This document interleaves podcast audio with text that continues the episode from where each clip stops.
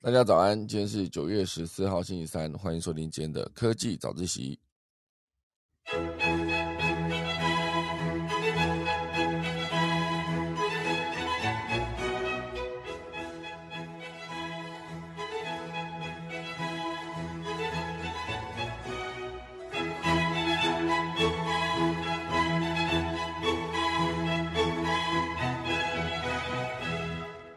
好的，今天科技早起要跟大家带来三大段的内容。第一大段呢，会跟大家聊到就是 iOS 十六正式上线啦。啊，其实呃有一些朋友已经抢先去试用，然后发现它的呃锁定画面有了大幅的更新，我可以调整的东西可以增加的更多。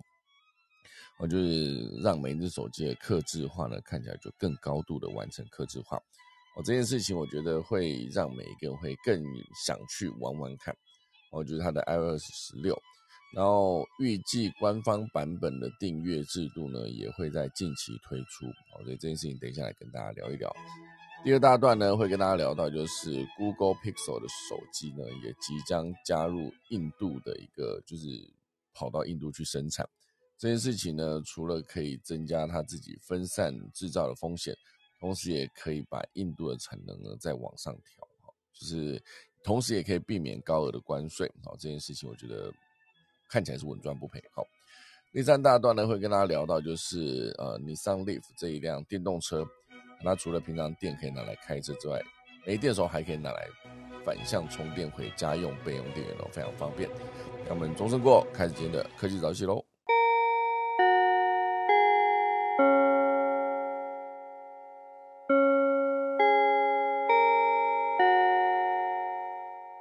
好的，就先来跟大家聊一聊今天的第一大段啦。哦，第一大段会跟大家聊到就是 iOS 十六。哦，那这个 iOS 十六其实就是苹果的 iPhone 的作业系统。因为之前，呃，苹果的电脑的作业系统就是 OS，哈，就 OS，然后有十、十一、十二、十三了。当初我是用 OS Ten 开始，呃，run 这只手机，应该说开始用这个作业系统。其实我现在讲那个让手机这件事情，是因为当初最早哦，就是 iPhone 呃 iPhone One 哦，不是 iPhone 三哦，iPhone One 呃推出的时候哦，那时候大家如果有看过呃二零零七年贾博士推出 iPhone One 的那时候的录影的画面的话，它里面当然就是先从那个 the Internet，然后 the phone，然后 and the 呃可以播音乐的 iPad 哈。就是他就是这样讲的，iPad，然后还有呃 the phone，然后还有 the internet，好这样持续转了几次之后呢，他就创造出了一个 iPhone，这样哈就做出来，然后第一版本的 iPhone 其实就是在 iPad 上面的呃呃就是圆环上面哈直接做了很多的数字，然后呢当做一个开玩笑的梗。我现在发现我自己在做简报的时候呢，常常会在讲一些正经话前面加一个开玩笑的梗，做做满版一页。好像就是从那时候开始，开始，就会看到贾博士，哎，他这样子跑这个梗蛮有趣的哦，就是就是叠了一大堆铺陈之后，然后准备给大家一个期待中的一个产品哦，比如说他那时候想要推出 iPhone，我觉得他做了一个很幽默的版本呢，就是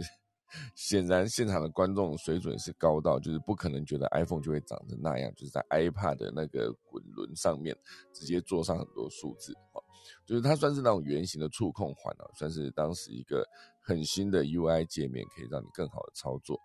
哦。所以那时候，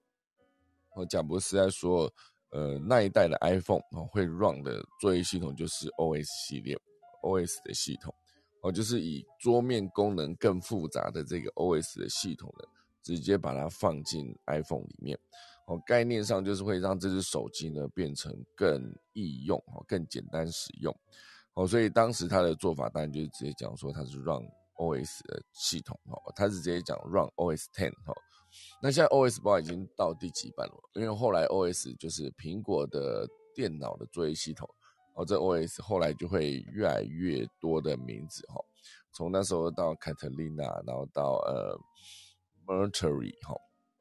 现在我的电脑的桌面版本是十二点五点一，哦，就是它的 Mac OS 的系列。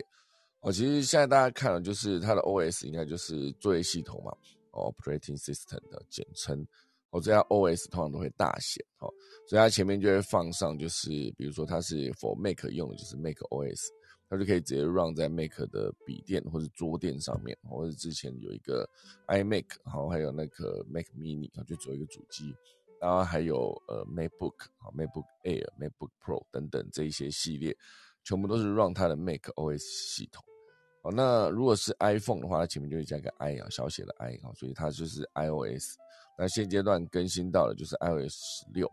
那一路从这个当初第一代，我其实我还蛮好奇 iOS 的，不如我现在就来查一下 iOS 的历史哈。因为 iOS 对我来说，它是一个呃专门否苹果的手机专用的软体。好，那其实当时在苹果在设计这个软体的时候，其实我觉得呃，算是很认真的在为后面的融合铺陈哦，所以它的概念就是现在的桌面版本的设定的界面，它里面的分类，然后跟我们的 iPhone 上面的版本的分类哈，其实都蛮接近。那整个的作业系统会融合的越来越接近啊，包括它可能很多的呃作业系统的图标都很接近，可以共用。那还包括一些系统上面可能更多的整合哦，比如说你可以直接在手机上面复制，然后直接在桌面上面按 Command V 贴上哦，它其实就可以直接完成呃手机跟电脑的联动。那很多时刻它的联动还可以包括就是，比如说我现在在浏览一个网页，那我浏览网页拿着手机浏览，然后到我坐在我的桌垫前面的时候，它就会自动在底下的那个呃 APP 显示区，我就跳出一个。呃，这一个是手机正在用的浏览器上面，你点下去，它就可以把那个画面直接丢到你的电脑上。那同理，也可以从另外一块，就是我在桌面上编辑我的呃软体，好，讲他讲错了，编辑我的邮件，好，编辑我的邮件编到一半，那其实你要赶着走的时候，其实它可以直接在手机上面点开那个邮件，然后接续做编辑。哦，这件事情的联动，我觉得非常的方便。那甚至还有以前还有一块，就是可以直接呃插一条线，就可以直接把手机的画面呢直接录影到桌面上，应该说录影到那个电脑上。哦，这件事情算是非常的方便。哦，当然现在就是你要录手机的画面，直接手机就是内建功能就已经可以录。好，当然这个录手机画面，我觉得呃早期大家在做教学的时候，其实还蛮方便的，因为你想要跟大家讲说我操作的过程是。点了哪些，然后会有哪些界面，然后整个把手机荧幕录下来的时候，到时候整段的影片就可以很方便当做一个教学的影片哦。所以我觉得讲到 OS 哈，就是这整整组的系统，好，它其实就是从呃二零零五年的时候，哦，贾伯斯就已经开始筹备 iPhone 的时候，那时候他就已经思考，就是要么就是把 Mac 缩小，要么就是把 iPad、i iPad 哈，就是二零零一年出的 iPad 扩大。那最终呢，他是选择是直接在呃 Mac 上面创立这个 iPhone OS 的创造城市，好，所以最终就是一路演变到二零零七年的时候，呃，苹果就在它的开发者大会上面为这个 iOS 直接揭幕，当时的命名是 iPhone OS，而且在呃同年的六月哦就推出了这个 iPhone 的 OS，然后在贾伯斯当时第一次宣布这个。iPhone 哦，就公开亮相到世人眼前的时候，他就讲说 iPhone 会运行 OS Ten 哦，并且可以使用桌面应用程式。但是在 iPhone 正式发布的时候呢，它的作业系统就重新被命名为 iPhone OS 哦。当时很多人就在疑惑说，哎，怎么跟贾博士当时当时在呃发表会上面讲的东西不一样哦？不过正式开始 run 下去的时候，发现呃这个 iOS 的系列。它可以跟整个应该说那时候的 iPhone OS 的系列，可以跟 iPhone 完美的配合。我这又说到一个关于作业系统跟手机制造商啊，制造商就是大部分的安卓手机，因为毕竟安卓的系统属于 Google 啊，那制造商啊可能来自很多，三星也 run 了安卓系统，然后之前的呃华硕哦，就是 HTC 啊或者 Sony 或者呃 LG 的手机等等。很多的手机的运，应该说制造商哈，它运营的那个城市全部都是安卓系统。哦，所以某种程度上，它就有点接近是用 Microsoft 的软体，可是硬体有可能是 Acer，有可能是华硕，啊，有可能是 Dell，有可能是呃惠普好等等的各式各样的硬体的呃电脑，可它运行的全部都是微软出的作业系统，所以它在整合上面多多少少呢没办法完完全全的克制跟 match 符合，哦，所以时不时会出一些 bug。那有些时候有可能是硬体的问题，可是很多时候有可能是 Microsoft 本身的微软 Windows 的系统有问题，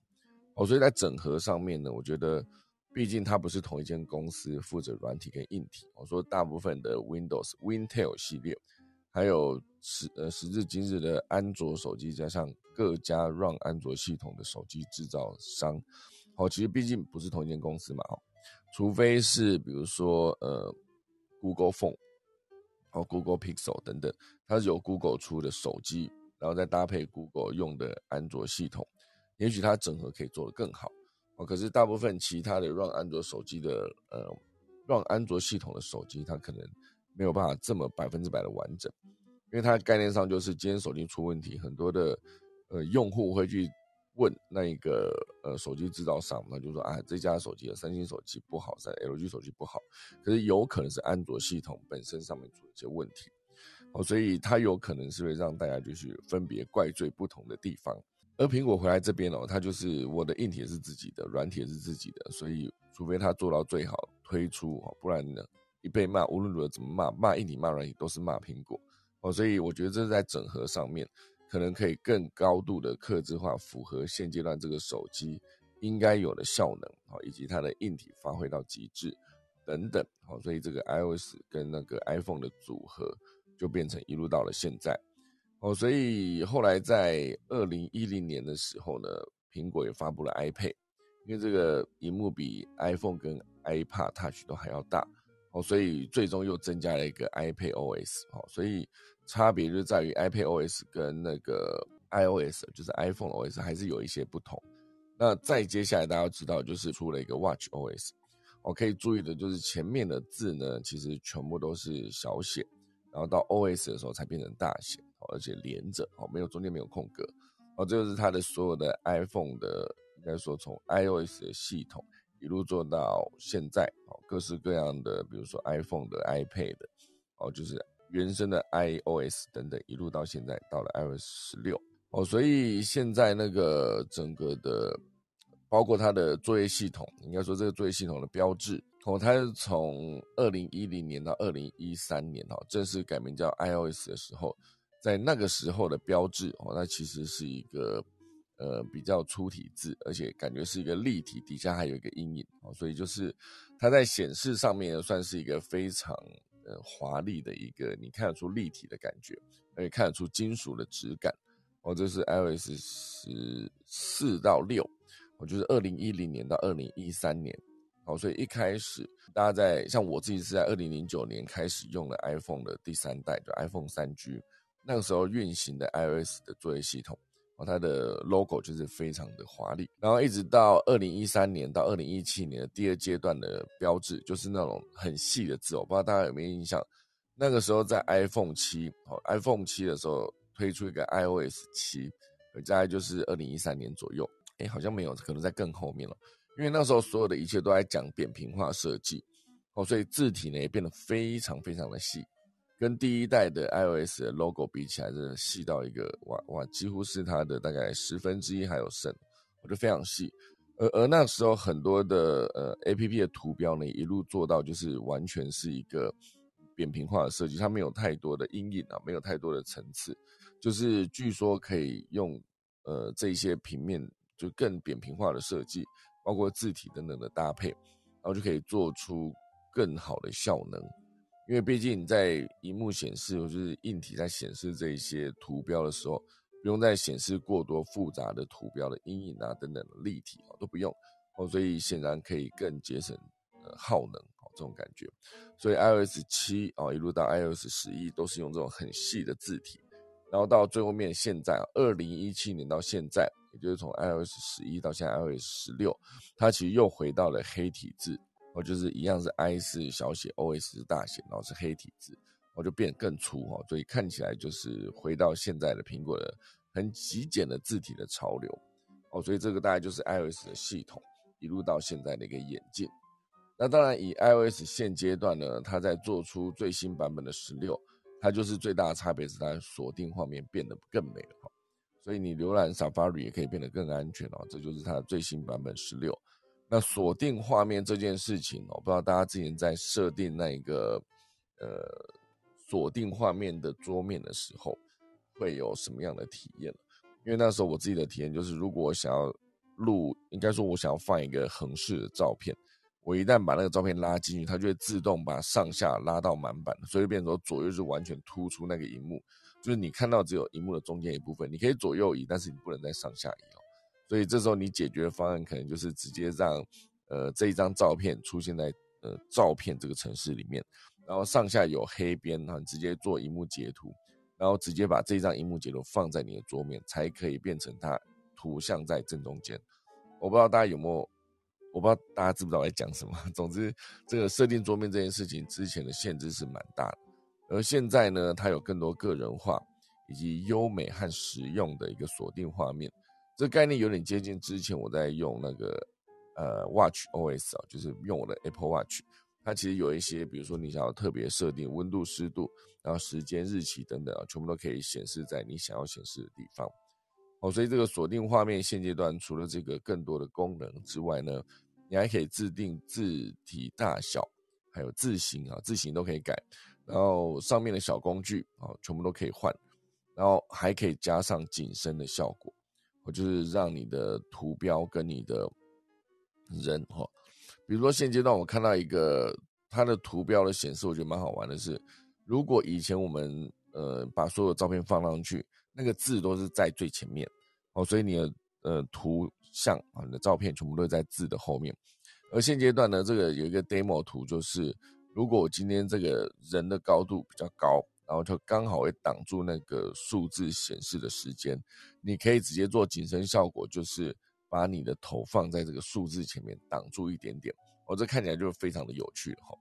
哦，所以这一部分是可以让你在这样子修改这个显示图。另外一部分就是你的锁定画面可以变得更清晰，因为所有的通知都是从下方弹出，而不是像之前从上面这样跑出来。哦，所以这是它的整个锁定上面最大的一个差别。我觉得光可以改字形、字体、颜色等等，对很多人来说就是你可以做出一个自己最喜欢的一个桌面。哦，有可能因为之前的桌面就是它就是白色的字体，那字应该说白色的颜色的字，然后字体大概就是那样，不能改。哦，所以无论怎么搭配，它其实都是你没办法再玩更多的配色。好，现在都可以哦。所以跟讯息的更多的互动，以及跟邮件中的新工具，都有机会提高你的生产力。哦，这一切我觉得很好玩的点，就是大家可以马上去玩得到的东西，就是你可以改一个桌面，那这个桌面呢，就是变成呃有更多可能性。哦，所以我在看人家显示这个桌面的时候，它其实真的。有蛮多的，因为改光改变字体这件事情，它就会很好玩了。而且它的下拉式选单直接往上拉，就可以直接做字体的改变跟颜色。哦，这个好像是安卓很早以前有的功能了。那现阶段是 iOS 十六的时候，终于推出了全新的锁定画面。你可以自己去做排版哦，什么东西要放在哪里，更多自由化的设定。哦，所以大概就是这样，iOS 十六正式更新了，大家有空的话可以去玩玩看。那刚才也提到，就是苹果有发布哦，就是有可能会有订阅服务的统包方案，而且有可能是最近几周内公布啊，不是现在，就是最近几周内会公布，有可能是今年最快就今年了，最晚就是明年初，有可能是呃一个时间点是今年的十月，因为还会有第二场秋季发表会，可能是针对笔电哈，针对作业系统等等。哦，所以在那一个发表会上面，就有可能会公布它的订阅方案。你可以直接用订阅的方式，呃，订一支不属于你的 iPhone，可是你可以使用一年哦。那到了明年，它再给你新的版本的呃手机的型号。呃，就看大家如何使用 iPhone。如果你真的是持续不断追求一定要拿到最新的手机的话，那这是一个好方式，因为它可以让你用比较便宜的单年度的使用金额的成本。去用到最新的手机，哦，那这个如果是像我这一只手机用三年四年了，因为我前现在的 iPhone 十一 Pro Max 用了三年，那我前一只手机 iPhone 六 Plus 用了四年又四年一到九月，四年又八个月，用了快五年了。所以过去的八年来，哦，苹果在手机上面只赚了我两次的钱。哦，当然我那时候买 iPhone 十一 Pro Max 也是花了不少钱了，是四万多。哦，因为那时候买了一个二五六的容量，哦，当时算是大的哈。哦，所以手机可以越做越耐用。那你可以持续更新你的 iOS 系统，然后现阶段推出了更划算的一个东西，叫做订阅制，就看大家有没有兴趣了。好，这就是以上的今天第一大段。第二大段呢，会跟大家聊的就是，嗯，美国媒体有报道，哦，Google 将转移部分的 Pixel 手机的生产到印度。那到印度生产手机有一个最大的好处就是。可以避免高额的关税，而且呢还可以拿到补助。哦，这件事情我觉得对 Google 来说，它的 Pixel 手机，我我有一些朋友在使用 Google 的 Pixel 手机哦，他应该已经至少有三个人发过他的使用心得，那大部分评价都非常好的。而而 Google 的 Pixel 手机之前是在摄影照相的呃表现上面，啊也得到蛮多，就是我那三个朋友都有有在使用，都有在肯定这件事情。哦，可是现阶段呢，这个 Pixel 手机，呃，以前的生产当然都都在中国嘛。那现在就是应该说有一个很好的例子，之前呢，中国为了清零哦，实现真实的清零这件事，那上海就封城了很久，就导致特斯拉的那个超级工厂无法快速的生产特斯拉的电动车。那这一点呢，就让很多国家的，比如说跨国企业想要在中国生产的，就看到了一个警讯。我就纷纷想办法，就是分开他们的生产链，我就不要全部都在同一个地方。一旦它直接停止生产，那它的供应马上就会受到损害。哦，所以这件事情就是中国坚持清零，哦，所以 Google 在中国生产手机也会担心延误。哦，所以现在就打算直接在印度生产。啊，不过即便是在印度生产了，它的零组件还是会从中国进口。哦，所以 Google 的董事长兼执行长呢，还有他的。阿发贝的 CEO 哦，就是桑德尔皮查伊哦，就是目前呢仍未做出最终决定。但是过去三年哦，啊，Google 在印度市场的策略就是避免推出旗舰款的手机，而是以它的中阶的 A 系列的 Pixel 产品去迎合印度民众的预算。哦，所以它还是会针对各个不同的地方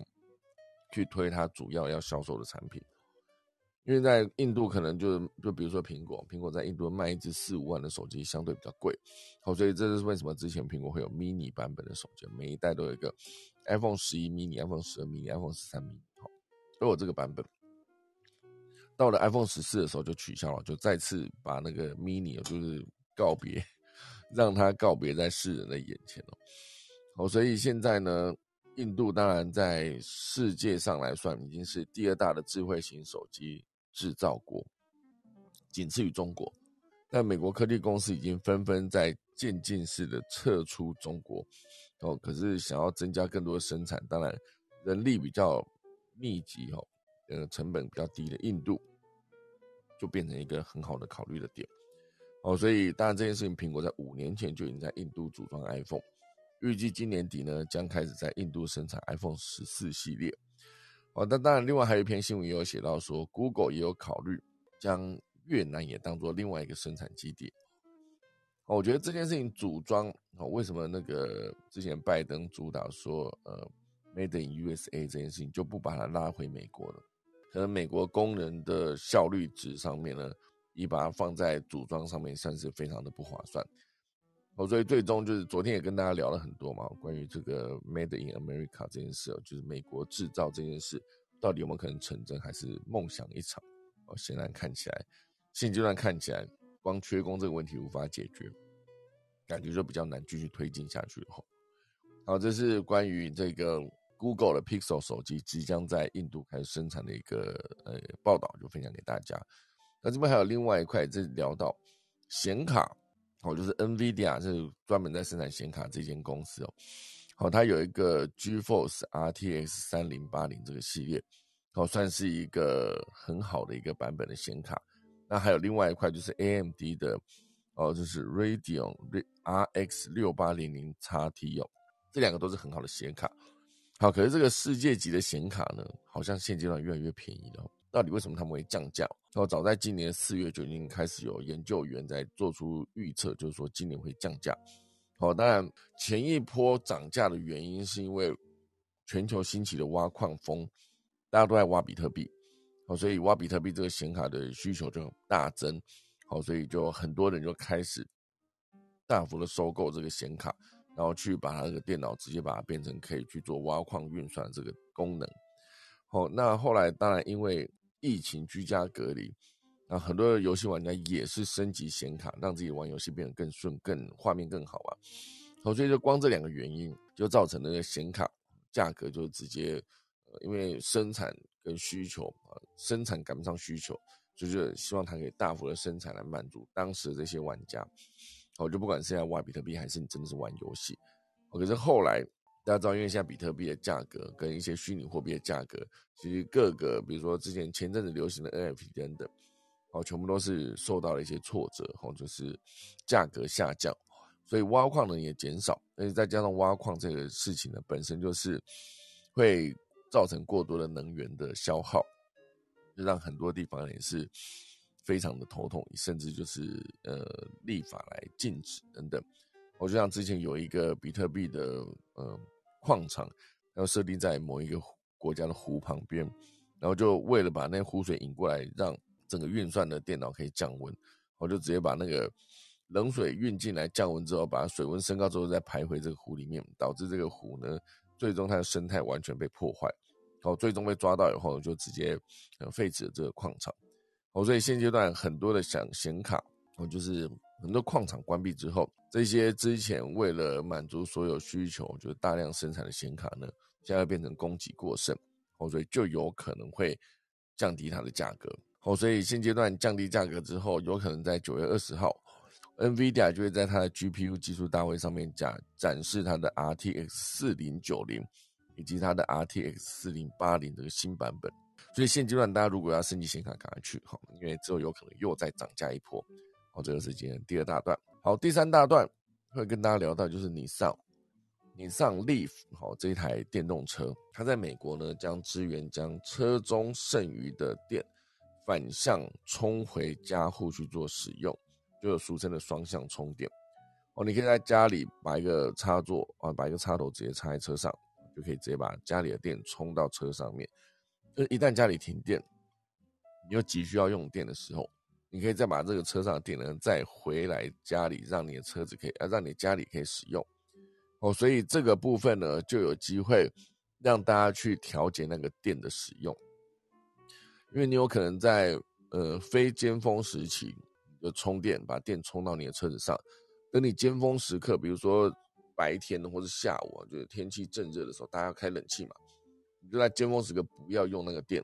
而反过来是用你车上的那台电啊，车上的那个电可以把它回送到家里，让你家里的家户可以使用，这马上就可以节省一些电费。呃，可以透过这个移风填谷哈，降低电网整体的负担，对整体的电网来说也是好事。我觉得这件事情有没有可能之后就是变成一个标配？哦，所有电动车都有这个让你调节电的一个功能。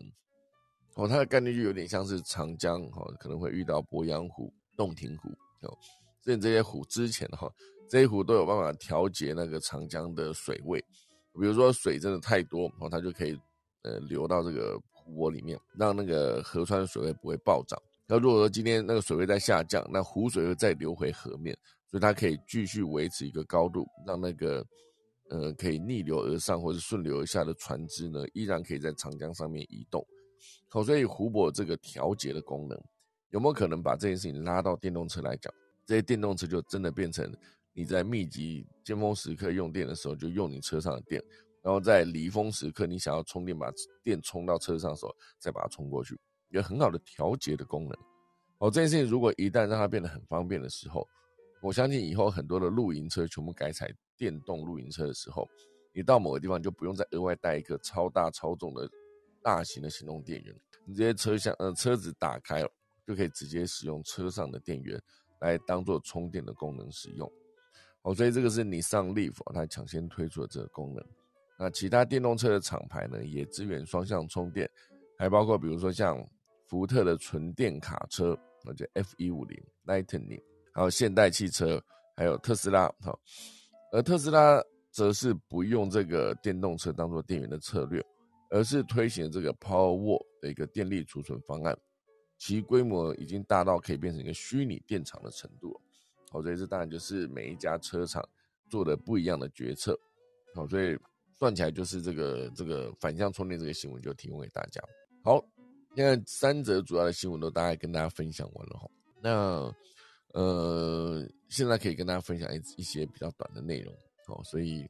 嗯，这样的顺序感觉是不是比较好一点？哈，那比较短内容包括这个韦伯望远镜，然后它又拍出了更深的首批银河系。猎户座大星云照，我就揭露了这个恒星诞生的细节。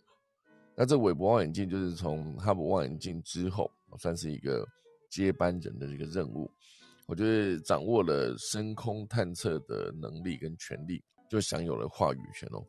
就好像宇宙就是可以由这个韦伯望远镜背后所在的国家美国来去做定义啊，毕竟只有他看得到嘛。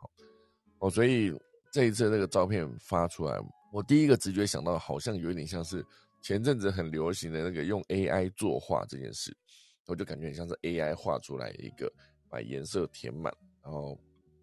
很丰富，很多星星，有六芒星的闪光这种感觉。哦，所以这当然就是美国有线电视新网 CNN 的报道，哦就是一个国际研究团队呢试出了韦伯太空望远镜拍摄的第一批银河系猎户座大星云这个照片。哦，这个分子云团呢是位于地球一三五零光年的猎户座，与太阳系四十五亿四十五亿年前诞生时所处的环境相似。哦，所以这个呃，韦伯望远镜又传出了更新的照片。因为这个之前有一个对比图哦，把它跟之前哈勃望远镜做了一个对比，那个星系跟那个背景哦，整体的清晰程度差了很多。我觉得韦伯望远镜进进展了更多的感觉。就仿佛从四八零 P 升到了七二零 P 这种感觉。好，这是韦伯望远镜。那以那个台湾这边的消息，还有另外一则，就是关键评论网现阶段呢，他们收购了爱料理啊这间公司，因为关键评论网在日本要成立子公司，然后获得新一轮的募资，并且宣布韩国内容媒体上线之后呢，这个关键评论网再次出手去收购了这个爱料理。然后将成为关键评论网流量变现的重要一步。呃，不确定大家现阶段有没有看过爱料理这个平台，然后它的英文名字是 iCook。那这个平台除了提升读者规模，还要加入很多的跟料理相关的内容。而这所有的内容，就像我之前看 iCook，然后它上面就是除了料理的做法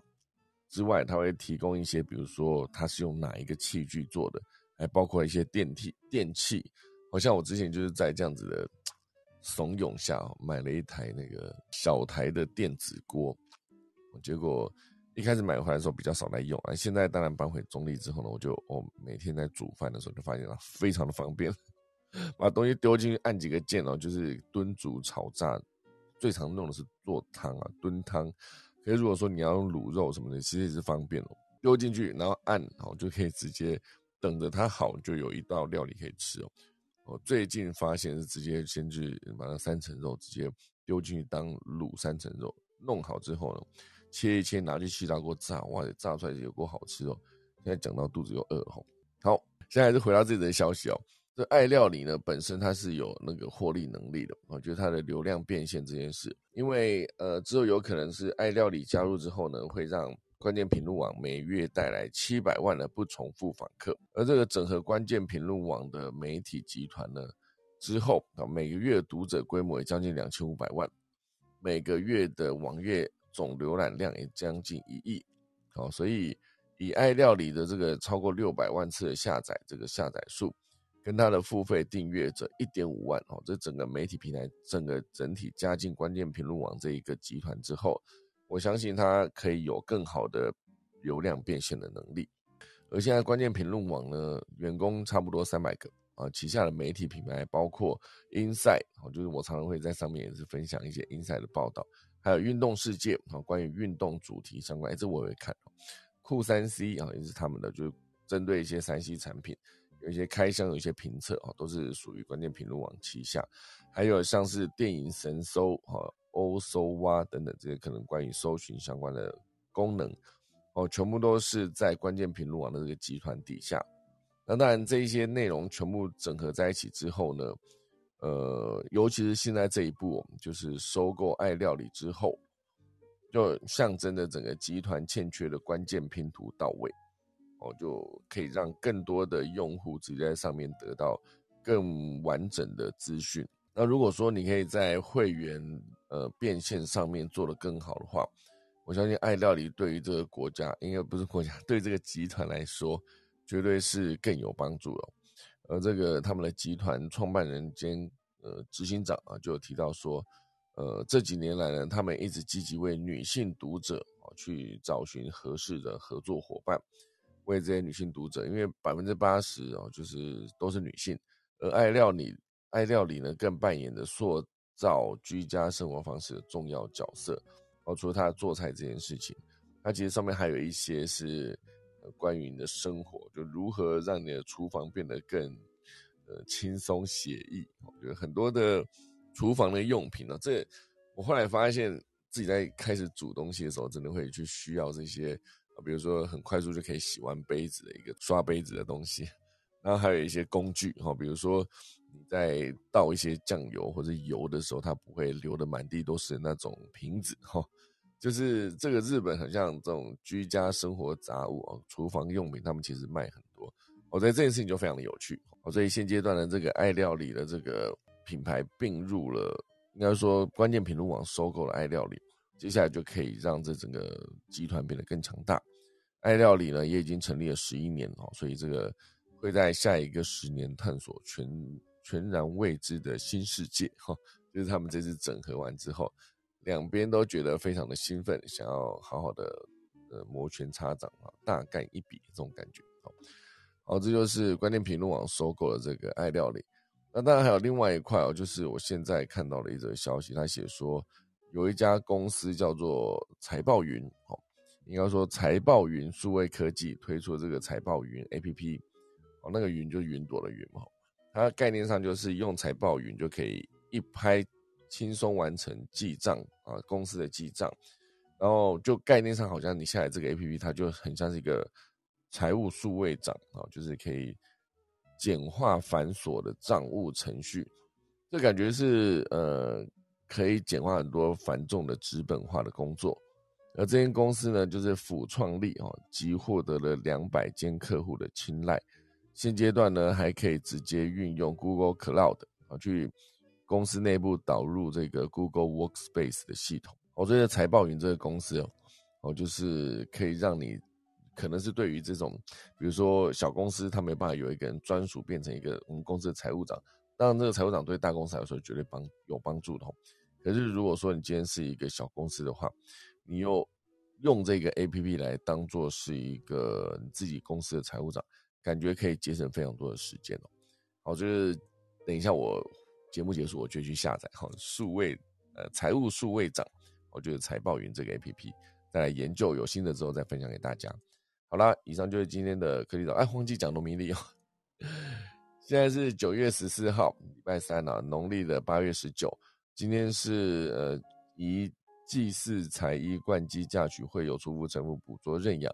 祭迁徙入宅跟做灶哦，就是今天的农民历分享给大家来打一下个钟喽。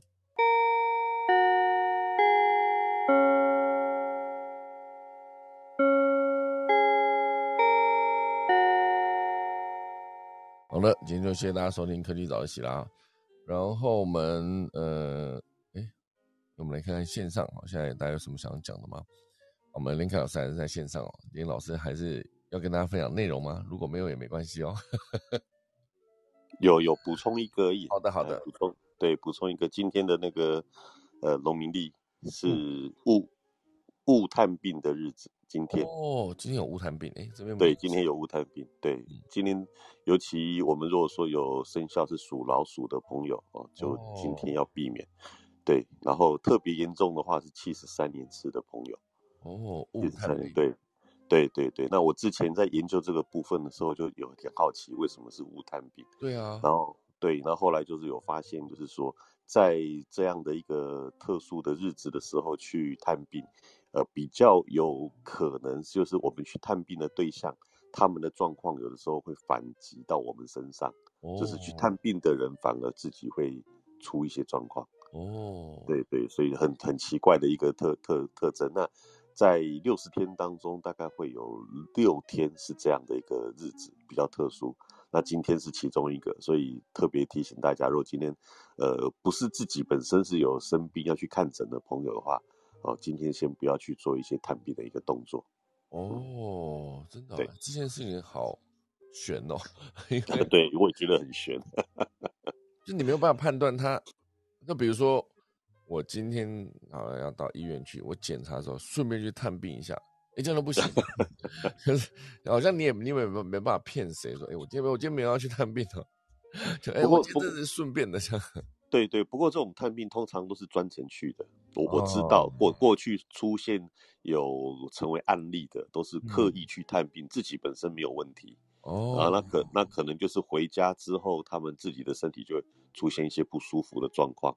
甚至有的是在回家的路上会发生意外。哇塞！有过对，有过这样的事情，对，嗯嗯嗯，啊，对，那那你当或许也可以把它说那是刚好一个巧合啦，嗯，对对，但是毕竟在农民历上面有这样的一个记载的时候，哎，我们自己都会好奇去想要追踪一下，嗯，啊，去去研究它到底是基于什么样的道理，可是目前为止好像也只看到一些实际的案例，然后你要把它的关联性去做连接，还没有那么容易。对嗯，了解了解，好的好的，感谢老师分享。因为我今天那个我自己的农民历没有显示这个，我再看一下哦，就是对啊，他没有雾探病，对对对对对，雾探病。好的，今天就谢谢老师的分享了。今天好像也没有什么神明生日，下一个神明生日应该是九二八了，就是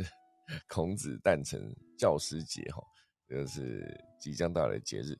好，今天就谢谢大家收听啦，那准备来打下课钟喽。